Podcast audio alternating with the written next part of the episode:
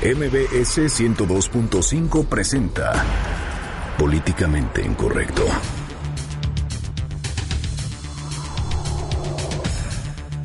Secuestran en calles de la Ciudad de México a la española María Villar.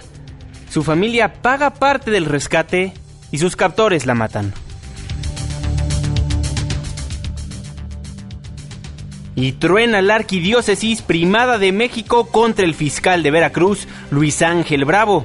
Esto después de que aseguró que los sacerdotes asesinados convivían con sus agresores. Y sigue la búsqueda de los 43 desaparecidos de Ayotzinapa. La PGR identifica alrededor de 40 sitios donde pudieron estar localizadas fosas clandestinas. Además, rastrean mil líneas telefónicas para conseguir más información.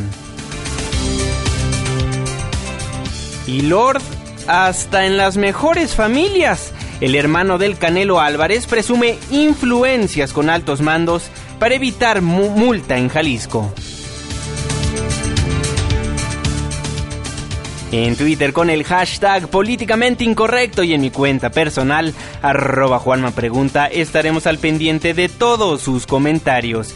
Y en estos momentos lanzamos la pregunta de este día. ¿Cree que haya conflicto diplomático con España tras secuestro y asesinato de su ciudadana? Y un juez le prohíbe a Lord Audi manejar y consumir bebidas alcohólicas de por vida. Bienvenidos, esto es Políticamente Incorrecto. Estás a punto de entrar a una zona de polémica y controversia. Una zona de discusiones álgidas y análisis mordaz. Estás entrando al terreno de Políticamente Incorrecto. Entra bajo tu propio riesgo.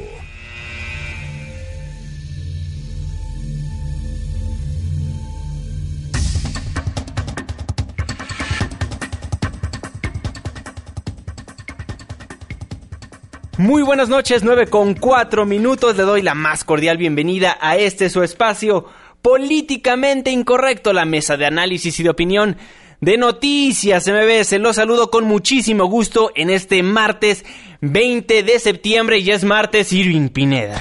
Sí, y ya son las nueve con cinco, qué bueno que andan por acá, qué gusto acompañarlos este martes, ya saben que de aquí vamos a estar hasta las 10 de la noche, pero de una vez nos vamos poniendo en la misma frecuencia, usted ya sabe, como siempre, en las cuentas de Twitter, arroba Juanma Pregunta, arroba Irving Pineda, también échenos una llamada por favor, si es que tiene tiempo, al 5166-1025, qué bueno que andan por acá, porque hoy sí tenemos, en verdad, información importante. Exactamente, Irving Pineda, hay mucho de qué hablar, pero primero el tema más importante, Fernando Canek no está con nosotros nuevamente, pero no se preocupen porque ayer nos hicieron llegar muchas preguntas de qué había pasado con Fernando, si ya no era parte del programa, pero sí, Fernando Canek sigue en el programa. Últimamente ha estado muy ocupado con unas obras Anda, anda legislando y ya ve ya ve cuando uno se junta con los legisladores, bueno, pues a veces les dan ganas de faltar a, sus respectivos empleos. Pero aquí sigue con nosotros Fernando Canek y muy pronto estará aquí al lado de nosotros en esta misma cabina, pues platicando de todos los temas que son noticia en nuestro querido México. Saludos al buen Fer Canek. Exactamente. Irving Pineda, pues comenzamos con el primer tema del día de hoy. Trágica noticia la que le tenemos que comentar. Fíjense que el día de hoy se dio a conocer que la ciudadana española María Villar Galás, una de las sobrinas del presidente de la Federación de, de, Fútbol Español, Ángel María Villar, pues fue secuestrada en la Ciudad de México. Y bueno, la primera información que teníamos es que fue secuestrado, secuestrada el pasado 13 de septiembre en la zona de Santa Fe, eh, ahí en los límites de las delegaciones Álvaro Obregón y Coajimalpa, pero el día de hoy nos dieron la noticia de que lamentablemente pues está muerta. Sí, la noticia fue confirmada por, eh, por, por, uno de los ministros de España, por lo que equivale prácticamente a lo que sería eh, el canciller español, que es José Manuel García Margallo. Vamos a escuchar. Esto se produce el martes 13 por la noche. Los secuestradores recorren varios cajeros intentando sacar dinero y al día siguiente se ponen en contacto con la familia y la familia se pone en contacto con nosotros a partir de ese momento eh, el, el, agregado de interior y de, se pone en contacto con la unidad de antisecuestros de la Policía Federal. El consejero de, de interior hace gestiones también con las distintas autoridades hasta que su marido y un primo suyo, que es Gorka, llegan allí con dos policías españoles para intentar eh, resolver resolver el tema.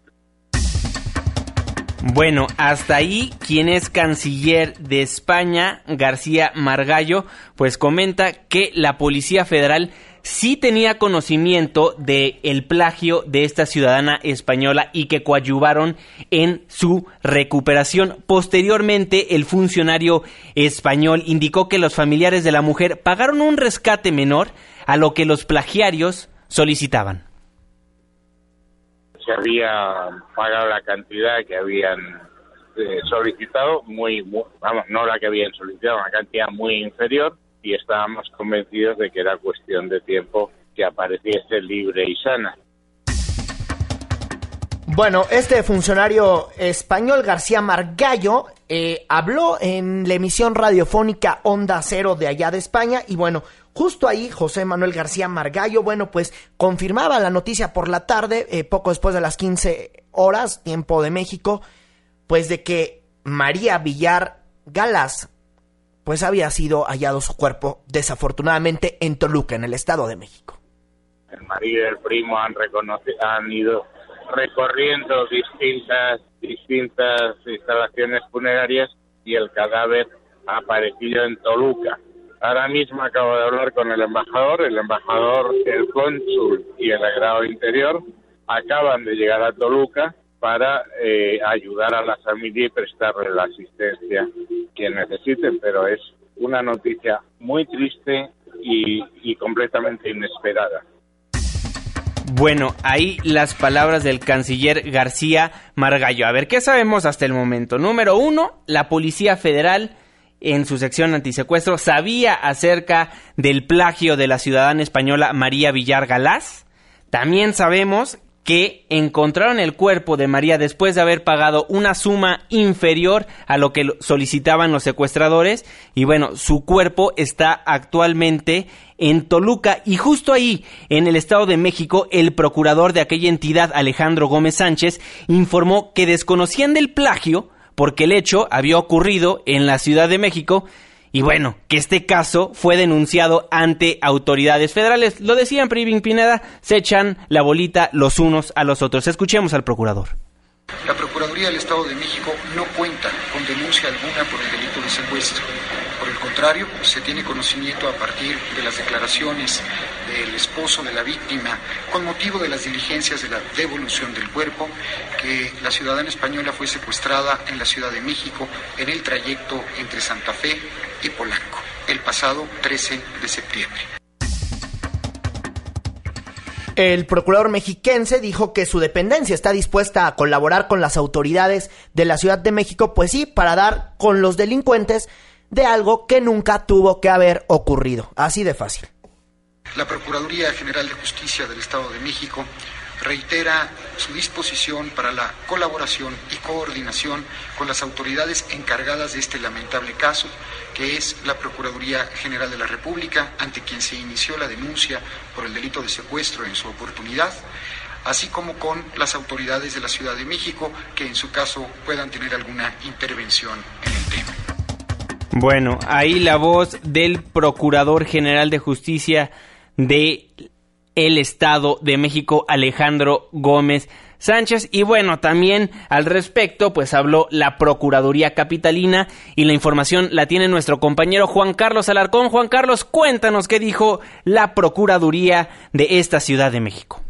Gracias, Juan Manuel. Muy buenas noches. La Procuraduría General de Justicia de la Ciudad de México no cuenta con denuncia hasta el momento por la desaparición, secuestro o muerte de la sobrina del presidente de la Federación Española de Fútbol, Ángel María Villar. Explicaron que por el momento la Procuraduría General de la República, a través de la Subprocuraduría de Investigación Especializada en Delincuencia Organizada, es la que se encuentra a cargo de la investigación y hasta este martes no se ha solicitado ninguna colaboración respecto a la Procuraduría Capitalina. En tanto, la Fuerza Antisecuestros de la Procuraduría del Distrito Federal permanece atenta ante la posibilidad de que se requiera su intervención, ya sea para ampliar la indagatoria o bien para la búsqueda y detención de los probables responsables. Y es que hay que recordar que de acuerdo a las primeras informaciones, la mujer María Villar Galás fue secuestrada en el camino de Polanco hacia la zona de Santa Fe y posteriormente fue encontrado el cadáver en el municipio de Toluca, Estado de México.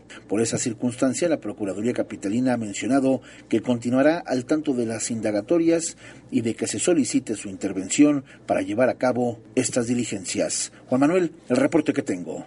Muchísimas gracias Juan Carlos Alarcón por la información. Bueno, entonces la Procuraduría del Estado de México y la Procuraduría Capitalina se deslindan de todo lo que haya pasado. No, bueno, aquí hay un problema. Evidentemente, ninguna de las dos Procuradurías tiene una denuncia porque por la gestión consular pues ahora sí que las autoridades consulares de España le avisan a la Procuraduría General, a la Procuraduría General de la República, lo hacen del conocimiento federal a la fuerza que tiene la Policía eh, Federal especializada para atacar este tipo de delitos. Esta es la información que tenemos evidentemente a cuentagotas. Apenas vamos armando el rompecabezas de lo que ocurrió pues desafortunadamente con con esta ciudadana española, eh, además, bueno, pues sobrina del presidente de la Federación Española de Fútbol, Ángel María eh, Villar. Evidentemente, pues no, ninguna de las dos autoridades tiene una denuncia. Eso es algo obvio. Pero aquí la pregunta que más de uno tiene es, pues no que aquí las cosas están muy bien, no que aquí en la capital del país no pasa nada. Porque si no pasa nada, entonces pues nada más nos digan por qué ocurrió, ¿no? Mira, ese es el tema medular, ¿no? Aquí se, se deslindan de lo que pueda pasar porque no tienen denuncias. eso lo puedo entender, eso lo puedo entender como parte de los procesos, ¿no? Parte de los procesos, no hay denuncia, nosotros no podemos actuar al respecto. Lo entiendo perfectamente por parte de la Procuraduría. Pero oigan, los secuestros en nuestro país no deberían de estar sucediendo. ¿Dónde están las autoridades que están salvaguardando a los ciudadanos. Hay que decirlo. 7.846 secuestros de 2012 a junio de 2016. Estamos hablando que son 182 secuestros al mes, 43 secuestros a la semana y 6 secuestros al día. Y estos son los que son denunciados. Entonces, bueno, también en esta Ciudad de México y en el Estado de México los índices de secuestros son alarmantes. Únicamente en junio de 2006 en el Estado de México fueron 49 los secuestros que había en aquella entidad. En la Ciudad de México, 625. Esto de acuerdo a la Asociación Alto al Secuestro que preside la señora Miranda de Wallace. Alarmante los números que hay aquí, es lamentable que se lo tengamos que contar y es lamentable que lo tengamos que hacer a raíz de que una ciudadana extranjera haya sido secuestrada y posteriormente le quitaron la vida la gente porque que no pagó la totalidad del rescate. Y la verdad es que los estados donde más se comete este delito, bueno, pues en primer lugar el Estado de México y luego la Ciudad de México, aunque alguien aquí diga que no pasa absolutamente nada.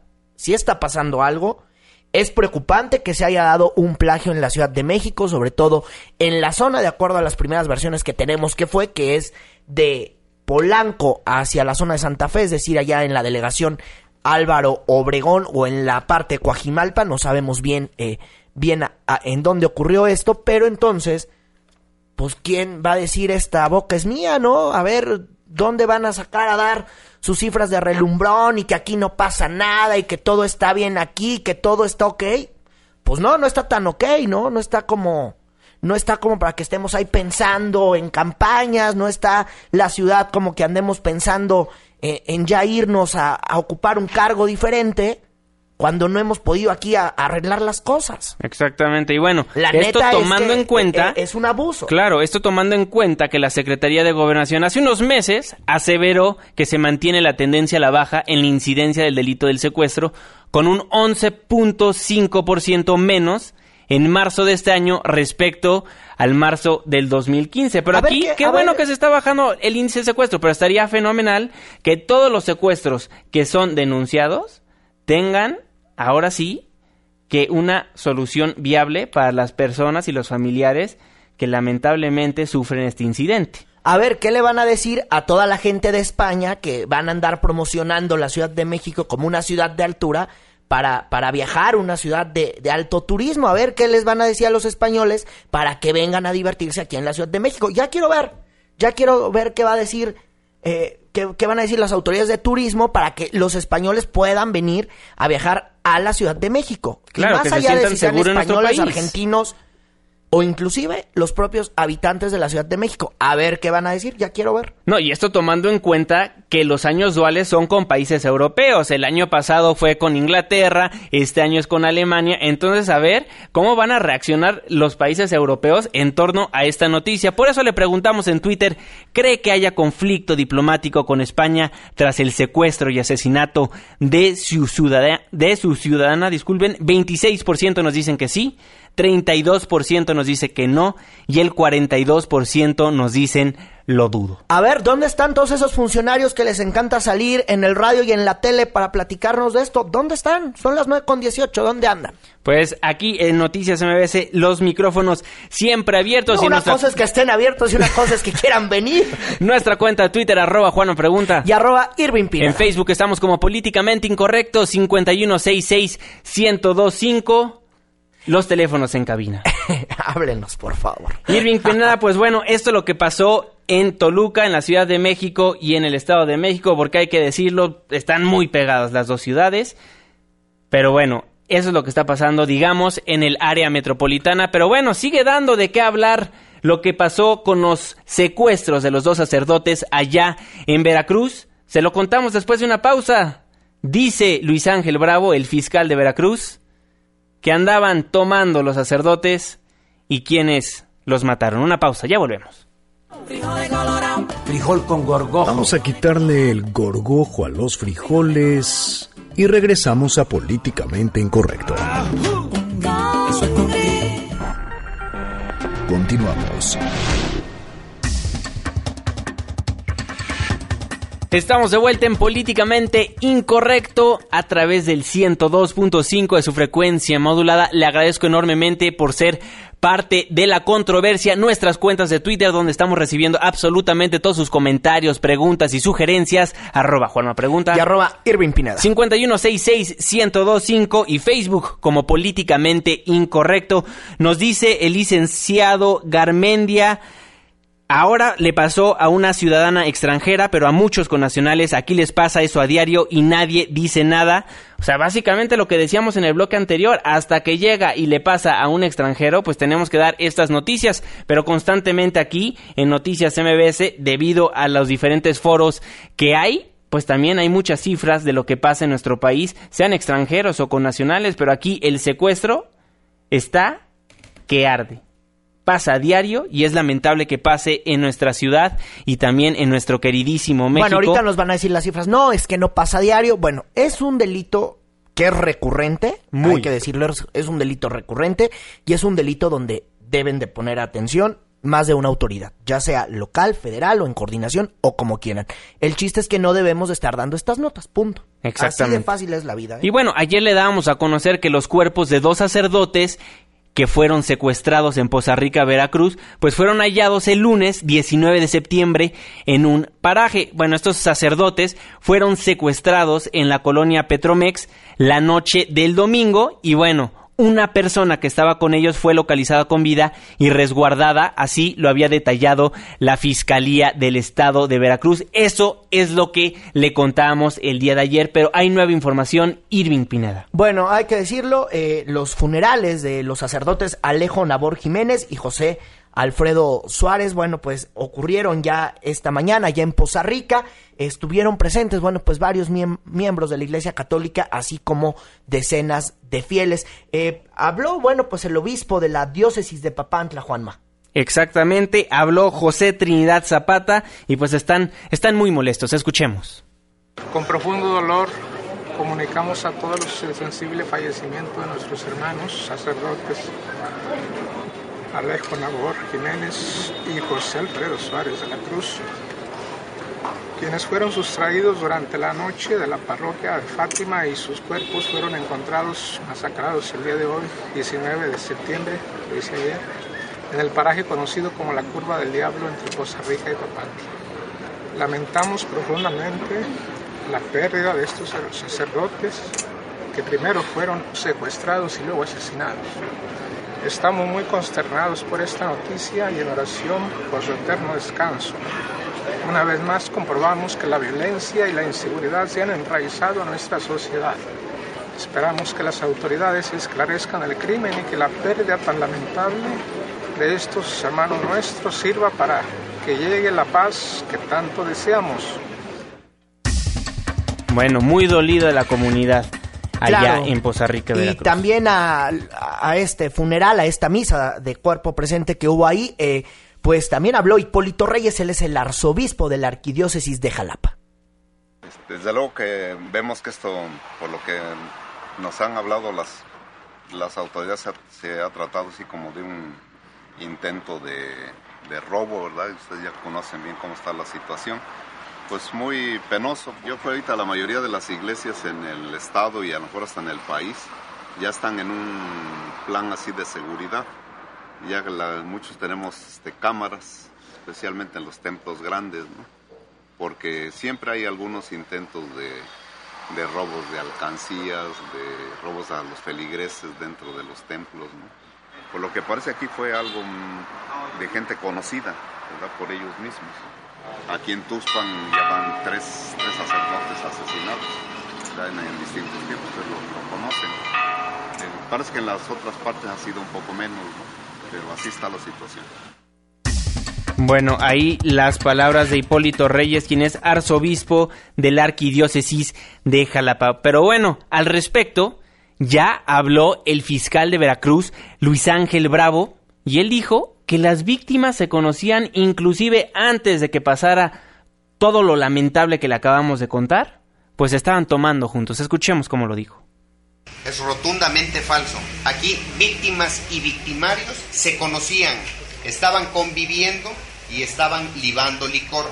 Después de cierto rato de estar conviviendo, se descompuso esa reunión y se tornó en violencia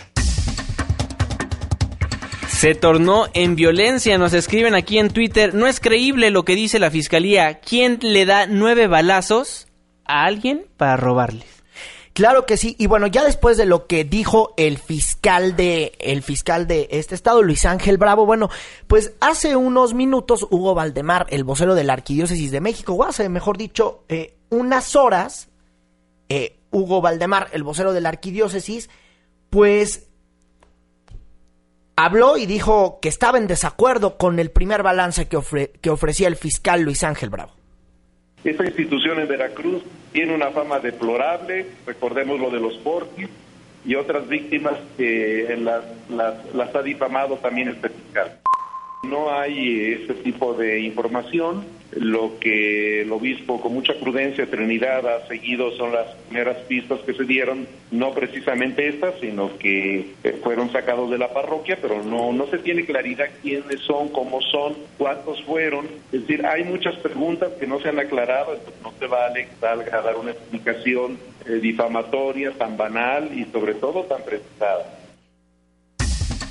Bueno, ahí lo que dice el fiscal Luis Ángel Bravo, que hay que decirlo, también precisó que los dos religiosos, Alejo Nabor Jiménez y José Alfredo Suárez, no estaban vinculados con la delincuencia organizada de aquella entidad, pero quien estaba muy molesto al respecto era Hugo Valdemar, como bien lo comenta Sirvin Pineda, el vocero de la Arquidiócesis de México, y esto fue lo que comentó.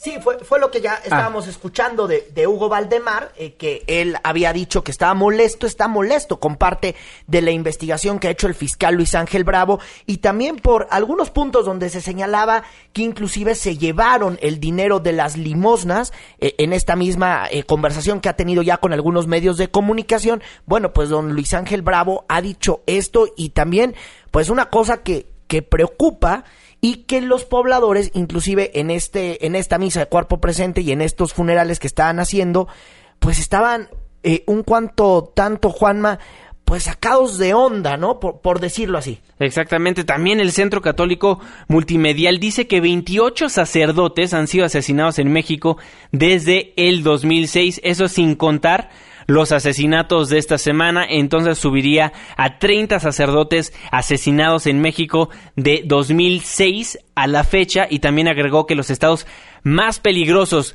para los sacerdotes son Veracruz, Guerrero, y el Estado de México. Y bueno, también los sacerdotes en México dice que son víctimas de intentos de extorsión, amenazas de muerte e intimidación por parte de grupos criminales organizados. Así lo escribió el Departamento de Estado de Estados Unidos en su informe Libertad Religiosa Internacional 2015. Entonces, el ojo de Estados Unidos en el sector religioso grave en nuestro país. Sí, bueno, hay preocupaciones. Ayer también lo platicamos con la conferencia del episcopado mexicano. Algunos estaban eh, diciendo que esto no tiene que ver con la delincuencia organizada, de acuerdo a lo que dice con la, lo que dice la fiscalía estatal. Exactamente. Ellos insisten en que es un poco raro, pero inclusive en este chacaleo que, que, daba Luis Ángel Bravo en este en esta conversación que sostenía con, con diversos medios de comunicación, pues inclusive hablaba de la investigación como se llevaron eh, el dinero en varios vehículos. Vamos a escuchar. Después de la violencia vino la sustracción de una cantidad de dinero que importaba la limosna que tenía por ahí el, cura y se llevaron dos vehículos, una camioneta pick-up Ram que se decentemente propiedad del cura y un vehículo Lancer que me están reportando que al parecer lo hemos encontrado. El cuerpo del cura presentó nueve impactos de bala de arma corta y el del sacristán un disparo de arma corta también de fuego. Y estamos ya con objetivos, nombres y caras de algunas personas y estamos ya en vísperas de acudir a jueces para tener lo que debemos obtener. Está participando en los operativos ahorita Sedena, Marina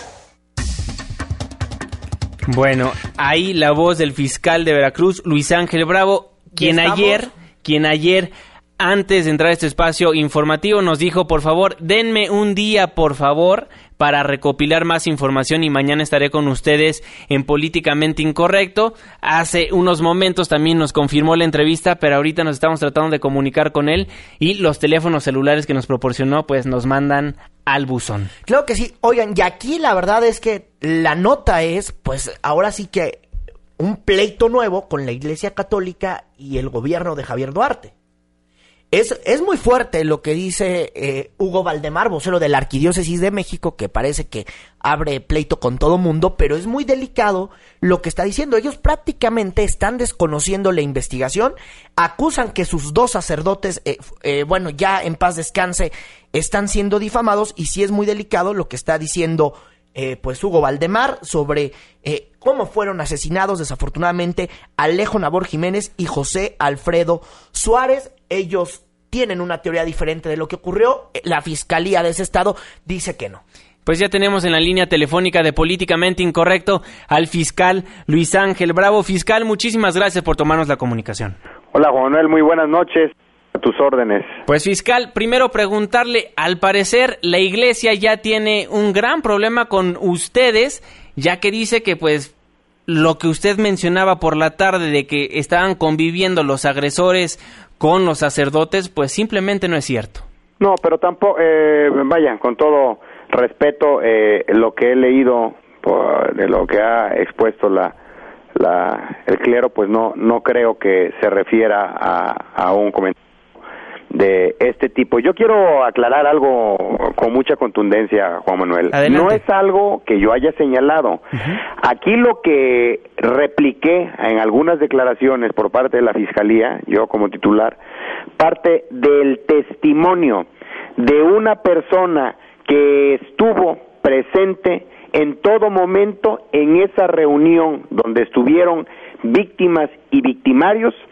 Esta persona en, en, en, la ruta en la que ya llegan a la curva del que se conoce como la curva del diablo que es donde aparecen los cuerpos del, del, sacerdote y del vicario pero no es algo que haya señalado ni el fiscal general por sí.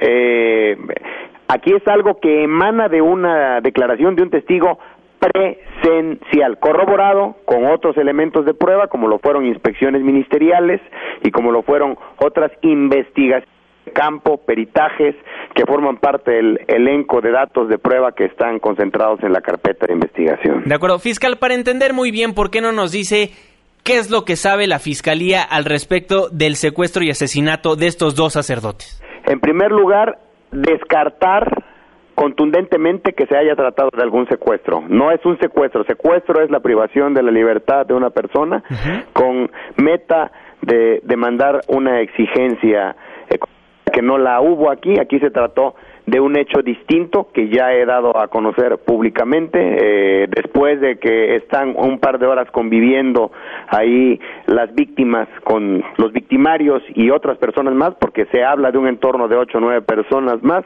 Eh, la reunión se descompone se eh, agreden a golpes a, al, al sacerdote después le exigen la cantidad, de los cinco mil pesos que que son por el concepto de la limosna. Además se llevan dos vehículos, una camioneta pick-up, propiedad seiscentemente del sacerdote, y un vehículo Lancer, que es propiedad de un empleado del ayuntamiento de Poza Rica, que les prestaba ahí al, al, sacerdote para, para su servicio. eh, eso es lo que pasó, la, lo que empezó en una reunión, después se tornó eh, violento y dio un giro a un robo. Después se llevan a tres personas, una de ellas escapa y dos son privadas de la vida. El sacerdote es, eh, le, impusieron nueve tiros en la integridad de armas cortas y al, al vicario le asestaron un disparo. Luis Ángel, te saluda Irving Pineda, buenas noches. Oye, a ver, preguntarte, entonces esto qué es? ¿Producto de una riña, una venganza? ¿Qué es lo que es? Pues el, el, el, el matiz que yo les eh, he compartido, pues yo ahí eh, veo que es un robo embargo, entre sujetos activos y sujetos pasivos del eh, delito, pues había eh, algún tipo de eh, pues relación, o sea, se conocían. Y eso no lo digo yo porque lo concluya eh, el fiscal general, lo dice un testigo que fue presencial, que de hecho identifica contundentemente a unas a una persona que ya incluso está siendo objeto ser eh, consignado ante los jueces veracruzanos. Oye, eh, Luis Ángel, preguntarte, eh, lo que estamos viendo descartado que tenga que ver con la delincuencia organizada. Es, uh, no hay un solo signo mínimo siquiera de que haya algún elemento que indique que los eh, que el cura, eh, el sacerdote y el vicario hayan sido objetivos de delincuencia organizada. ¿Fue porque se le pasaron las hay que ser muy muy reiterativo en ello porque notado, hay algunos comentarios en redes y medios. Los victimarios y las víctimas se conocían, convivieron por espacio de dos horas, lo relató un testigo presencial y lo confirmaron las diligencias ministeriales que se desahogaron y que, te repito, que contienen, se contienen en la carpeta como datos de prueba. Hicimos inspecciones, el Ministerio Público hizo inspecciones, corroboró eh, en, la, en la escena pues los vasos con la bebida que refirió y que estaban eh, tomando, ya eh, se encontraron, esto es nuevo, eh, te lo comparto, de, ya se encontraron los dos vehículos de los que, que también se, se llevaron, que es la pick-up y el Lancer, ya están ahorita las, los expertos, los peritos analizando todas estas evidencias para ver qué otro dato nos aporta. pero yo estoy ya informado de que estamos a horas de ya estar peticionando a un juez de control alguna orden de aprehensión y eh, una vez que la tengamos ejecutada estaremos dándole a conocer a la sociedad de México eh, estos avances y resultados. Fiscal, nueve balazos para robar cinco mil pesos y dos camionetas, ¿no es un exceso? Nueve balazos son los que se encontraron en el cuerpo del sacerdote y uno en el en el cuerpo del vicario, ese Manuel.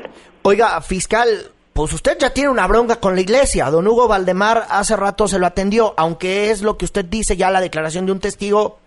Lo cierto es que usted esta noche tiene una bronca con la iglesia católica. Yo, yo eh, ¿Ya se digo todos mis comunicaron? respetos a, a todos los actores que opinen de cualquier caso. Mi obligación es comunicar a la luz de lo que el derecho concede eh, la verdad que está consignada y contenida en un expediente que está enriquecido y eh, nutrido de datos de prueba.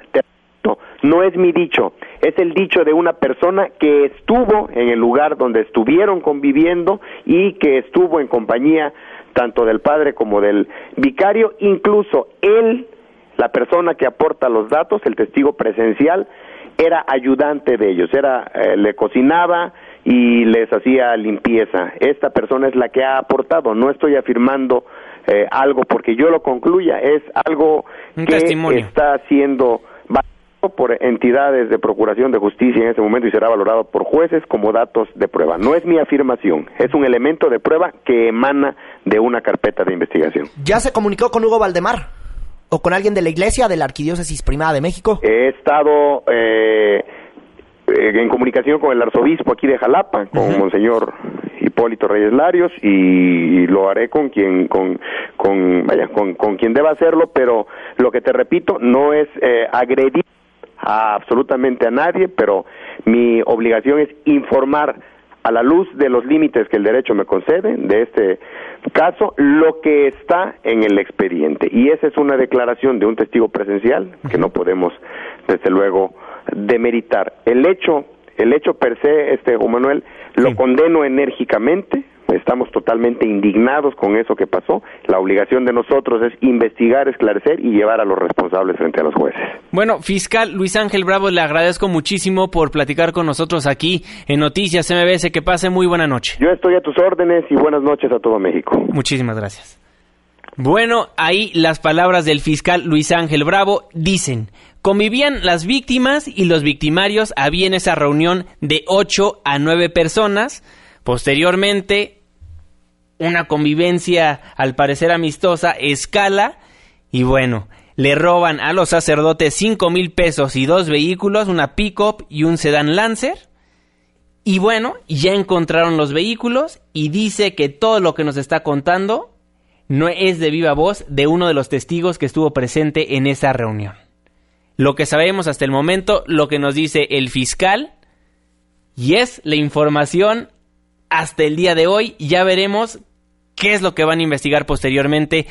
Ahora sí que la Fiscalía General de Veracruz, porque y lo como bien es lo has ya dicho, tiene una bronca con la iglesia. eh, como bien lo has dicho, Irving Pineda, la bronca con la iglesia, pues ya nadie se las quita. Tenemos que hacer un breve corte comercial, pero no se vaya, porque nuevamente salen Lords. Ahora Lord Canelo se metió en problemas, el hermano de uno de los mejores boxeadores de nuestro país, Canelo Álvarez. Una pausa, ya volvemos. Ya vuelve. Políticamente incorrecto. No te vayas, esto apenas se pone bueno. Debate con nosotros en Políticamente Incorrecto. Regresamos.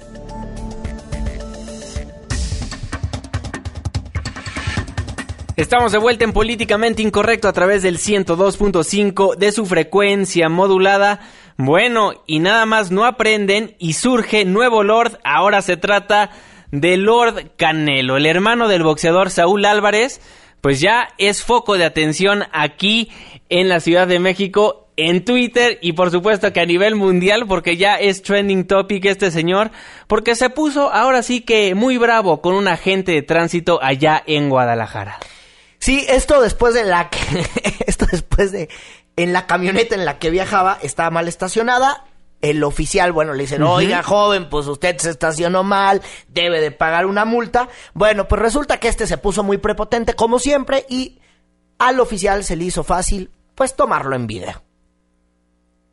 Yo no soy déspota, le estoy pidiendo la atención que se pare. Le estoy pidiendo la atención que te pares. No tengo nada que alegar la verga contigo. ¿Perdón? No tengo nada que alegar contigo, nada. Fíjate cómo me estás hablando. Pues tú también fíjate cómo me estás hablando, Ok.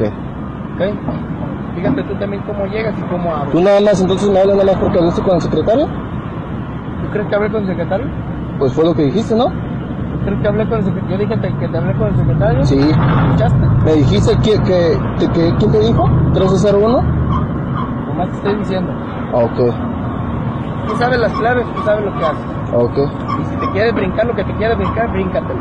No, yo no me brinco nada. Yo no me brinco nada. Ok, déjalo, digo pues. ¿Cómo te estás poniendo? ¿Qué bueno, tal? ahí el conflicto entre el hermano del Canelo Álvarez y un policía de tránsito de Guadalajara. Y bueno, lo que se escuchaba en el audio es que este chavo, al percatarse que lo estaban multando, pues pretendió o le marcó al secretario de movilidad de Jalisco supuestamente. Y bueno, al fin no le surgió su llamado paro, porque al fin y al cabo la grúa se llevó a su carro. Tratamos de hacer contacto con la Secretaría pagando? de Movilidad de Jalisco y bueno, hablamos con Gonzalo Sánchez, quien es el vocero y el encargado de comunicación social de aquella entidad y bueno, a lo largo de estas dos horas ya nos contestaron, pero no nos han dicho nada al respecto, nada más que la Secretaría de Movilidad tenía algo que decir, pero no sabemos O sea, qué. ni desmiente ni nada. Pues hasta el momento no. Y En su cuenta de Twitter no dice nada al respecto, si no se lo dejaríamos saber. Pero bueno, sí, hay que decirlo. O sea, para no ser imparciales, tratamos de buscar al gobierno para ver si hubo paro, o no ¿o hubo no? paro. Pues no sabemos, porque todavía no nos contestan. Na- Nada más me pasan. Una persona me manda a otra persona y esa persona, el que te puede dar información es José Luis Anaya, quién sabe qué. Y nada más entonces nadie. me Ah. contesta. Pero bueno, Enrique Plasencia fue el último nombre ¿Qué que pasó, nos dieron. don Aristóteles? Pues, ¿qué está pasando Ay. allá? Qué buen Hay trabajo por parte de el, el policía de El tránsito. policía se la rifó. Se la rifó, grabó todo. Y bueno, esperemos esto haya concluido sin paro alguno y que el carro esté en el corralón y se haya pagado la multa correspondiente. Oye, y luego ya le queríamos poner un castigo de por vida al, al Lord Audi, que es Rafael Márquez, ustedes lo conocen bien. Bueno, Lord Audi ya no manejará por un año, así lo decidió un juez aquí en la Ciudad de México, esto con el fin de evitar que su caso se siga por la vía penal. Un juez le concedió a Lord Audi la suspensión condicional del proceso solicitada por la defensa de este hombre y que fue aceptada, tenemos entendido, por Ari Santillán. Además, Lord Audi no se puede acercar de por vida bueno, no de por vida, sino por un año Ari Santillán y supongo que de por vida porque no lo va a volver a querer ver eh, y deberá, bueno, pues estar sometido a, a varias cosas, no deberá consumir bebidas alcohólicas, todo después de lo que hizo el pasado 27 de julio, que vamos a recordar cómo se portaba mal Lord Audi. México, güey, capta, güey. Es México, es México. Es México, capta. Y bueno, pues México le prohibió manejar por un año. En la línea telefónica de Políticamente Incorrecto nos acompaña Ari Santillán, el ciclista que grabó todo e hizo popular a Lord Audi. Ari, ¿estás feliz? Ya no va a poder manejar este individuo por un año. ¿Es ganancia o no? Muy buenas noches. Hola, buenas noches. Eh, pues estoy conforme. ¿no? Conforme, También- a secas. Sí, sí, sí, sí, digo, también ya era una cuestión ya muy desgastante, ¿no? Este, este caso fue, fue muy desgastante. Digo, este, realmente qué bueno que, que él terminó aceptando su responsabilidad. Eh, el juez le, le impuso eh, las medidas que, que comentaste, ¿no? No portar armas, este, no conducir vehículos automotores durante un año, eh, no consumir bebidas alcohólicas, eh, se tiene que asistir a, a- a terapia psicológica para control de ira y cosas de ese tipo. Oye, Ari, ¿ya se comunicó contigo Lord Audi para pedirte disculpas o algo al respecto? Platicamos al, al final de la audiencia, platicamos ya sin abogados, sin, sin este, sin jueces ni nadie, platicamos un ratito y este, y pues ya, ¿no? Digo, ahora sí que este, darle vuelta a la página. Digo, estas medidas son durante un año, ¿no? En el que ahora sí que tiene que demostrar que, que se puede portar bien. ¿Pero te Y- ofreció disculpas o fue qué fue lo que te comentó en privado? Este sí, digo, sí, sí hablamos este de- del caso, ¿no? De, de todo lo que se había generado y este y bueno, ¿no? Este al final de cuentas creo que se logró el, el objetivo, ¿no? De, de, de que no tanto una una sanción, un castigo, sino de eh, prevenir y saber que en caso de que la prevención no, no resulte, pues también se puede castigar este tipo de, de acciones. ¿no? Oye, en esta conversación, Ari Santillán, te saluda Irving Pineda. En esta conversación que tuviste con Rafael Márquez, ¿ya lo viste más relajado? ¿Cómo lo viste? ¿En qué tono fue? Digo, yo sé que ya no lo quieres ver de por vida, pero eh, ¿cómo fueron estos minutitos que platicaron después? Y, y con esto ya podemos decir que es caso cerrado. Eh, sí, sí, digo, por ahora sí que por, por el siguiente año, si se porta bien, ya es caso cerrado. Eh, en caso contrario, este, pues regresaríamos, ¿no? Yo también a él lo vi, pues, este, la verdad también cansado, ¿no? El desgaste es impresionante con, con esto de los juicios y demás. Claro. No, pues más él, ¿no? Que cometió la falta. Pero bueno, ahí la información, Ari Santillán. Te agradezco enormemente por tomarnos la comunicación. Que tengas muy buena noche. Gracias, igualmente que tengan muy buena noche y gracias por el espacio. Bueno, ahí el ciclista Ari Santillán, bueno, se hizo famoso Lord Audi el pasado 27 de julio y hasta hoy, 20 de septiembre, caso cerrado Irving Pineda. Pues casi cerrado, ¿no? Porque ahora se tiene que portar bien un año, a ver si puede. Veremos, vámonos a un corte comercial y al regresar le contamos todo lo que está pasando en torno al caso Ayotzinapa. La PGR pues identifica algunos sitios donde pueden estar localizados Y además los un comunicado de última hora sobre el caso de la española asesinada en México. Una pausa, ya volvemos. Opiniones controvertidas. Discusiones acaloradas. Continuamos en Políticamente Incorrecto. Debate con nosotros en Políticamente Incorrecto. Regresamos.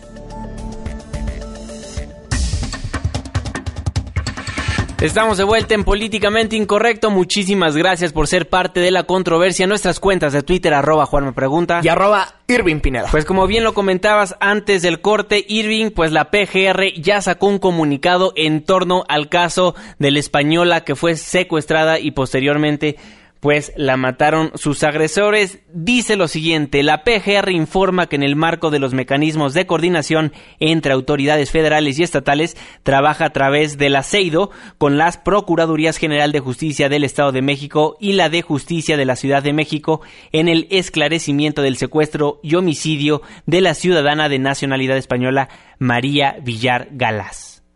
Bueno, también en este mismo comunicado informa que, bueno, fue el martes de la semana pasada cuando fue vista por última ocasión en la zona poniente de la Ciudad de México. Al día siguiente, quienes dijeron de ser sus captores establecieron comunicación con sus familiares a fin de realizar un pago económico a cambio de su liberación. Bueno, continúa el comunicado diciendo el 14 de septiembre la familia realizó un pago y también solicitó la asesoría de la Policía Federal, quien dio parte al aceido el 15 de septiembre, iniciando la carpeta de investigación correspondiente. Ese mismo día, o sea, el 15 de septiembre, fue localizado sin vida el cuerpo de una persona del sexo femenino en el municipio de Santiago Tianguistenco, en el Estado de México, el cual fue plenamente identificado el día de hoy correspondiendo a la víctima de nacionalidad española. Bueno, pues y en este mismo comunicado rechazan lo ocurrido, señalan su repudio y bueno, pues el ejemplo de la incompetencia, ¿no? Ahí nada más nos dice que el canciller García Margallo desde un inicio estaba diciendo absolutamente toda la verdad. Ya sabían que la policía estaba en el caso, pero aquí lo nuevo es que inmediatamente después, dos días después de ser secuestrada, pues los secuestradores mataron a la ciudadana española. La información al momento también nos escriben por acá. Alfonso Vallares nos marcó y nos dice: Sí, me gustaría que tuviera conflicto España con México para ver cómo reaccionaría el presidente. También debería hacer una ley en contra del secuestro porque ya está muy insegura la ciudad. Yo diría el país, inseguro el país, no nada más la ciudad. Pero bueno, vámonos con información antes de irnos, de, antes de despedirnos más bien de este espacio, pues fíjense que sigue la búsqueda de los 43 desaparecidos de Ayotzinapa y la PGR parece que ya tiene más líneas de investigación. René Cruz con la información adelante. René, buenas noches. Juan Manuel, muy buenas noches. Cuando están por cumplirse dos años de los hechos registrados en Iguala, la Procuraduría General de la República afirmó que no se han detenido las investigaciones para esclarecer la desaparición de los 43 estudiantes normalistas, ya que las indagatorias no se limitan al basurero de Cocula.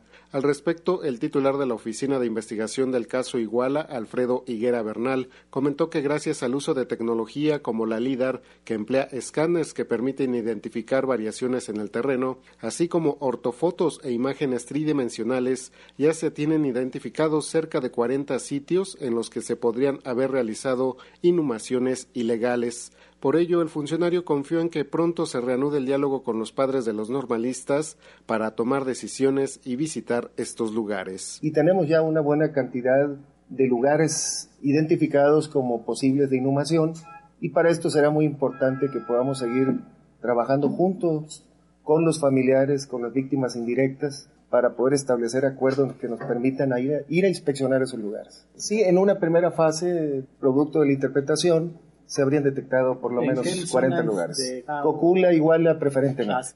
De acuerdo con el expediente al que Noticias MBS tuvo acceso, la información telefónica ha aportado datos de alta valía sobre este caso. Tan solo en una semana las autoridades han obtenido cerca de 7.000 sábanas de números telefónicos de personas que podrían estar vinculadas al caso. Hasta el momento son objeto de análisis más de mil números telefónicos. Asimismo, el rastreo de los números celulares permitió determinar que el 26 de septiembre de 2014 cerca de 90 policías se encontraban en Huitzuco, lugar del que algunos elementos se desplazaron hacia el puente de El Chipote, sitio en el que fue retenido el autobús 1531 de la empresa Estrella de Oro, en el que viajaban entre 15 y 20 estudiantes normalistas, información que coincide con el reporte que presentó en abril de este año la Comisión Nacional de Derechos Humanos. La mayoría de estos elementos ya rindieron su declaración en la que aseguraron que no salieron del lugar. Según las indagatorias, después de la desaparición de los estudiantes normalistas, algunos de los teléfonos celulares estuvieron activos durante semanas o meses dentro del mismo estado de Guerrero. Como parte de las investigaciones, la PGR ya solicitó el apoyo del FBI para analizar los videos de las inmediaciones del Palacio de Justicia de Iguala. En breve, la Universidad de Innsbruck dará a conocer los resultados de los análisis practicados a los restos óseos que se encontraron en Cocula. A dos años del caso Iguala, 128 personas han sido detenidas, 70 de ellas señaladas como probables responsables de la desaparición de los estudiantes normalistas. En el periodo que comprende de julio a la fecha, más de 100 personas han declarado, entre las que se encuentran jefes policíacos y presidentes municipales. Juan Manuel, el reporte que tenemos, muy buenas noches. Buenas noches, René, muchísimas gracias por la información. Bueno, esto pasa a días de que se cumplan dos años de la desaparición de los normalistas de la escuela Raúl Isidro Burgos en Ayotzinapa. Irving Pineda, 10 de la noche, buenas noches. Adiós a todos. A nombre de todos los que formamos Políticamente Incorrecto, se despide de ustedes su servidor y amigo Juan Manuel Jiménez. Que pasen una excelente noche. Esto fue Políticamente Incorrecto.